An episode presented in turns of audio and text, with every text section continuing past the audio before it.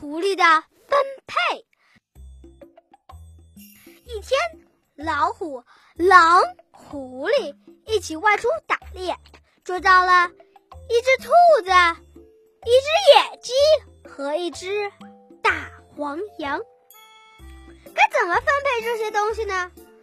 狐狸对狼说：“你把这些东西分配一下。”是。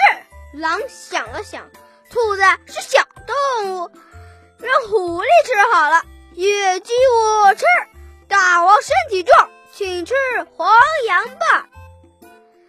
老虎不听则己，一听差点气昏，就使劲的给了狼一个耳光，啪！狼的眼珠子一下子从眼眶里溅了出去。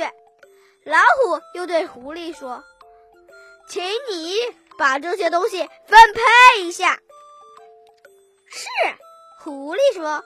兔子请大王做早点，野鸡大王做午饭，嗯，黄羊大王当晚餐。要是有剩余嘛，给我们吃点；要是没有，就算了，算了。老虎一听，十分满意，就问狐狸：“这么好的分配，你是从哪儿学来的？”狐狸马上回答。我是从狼眼珠子教训里学来的。这个故事告诉我们，狐狸分配的很好。虽然它很狡猾，但是也很聪明。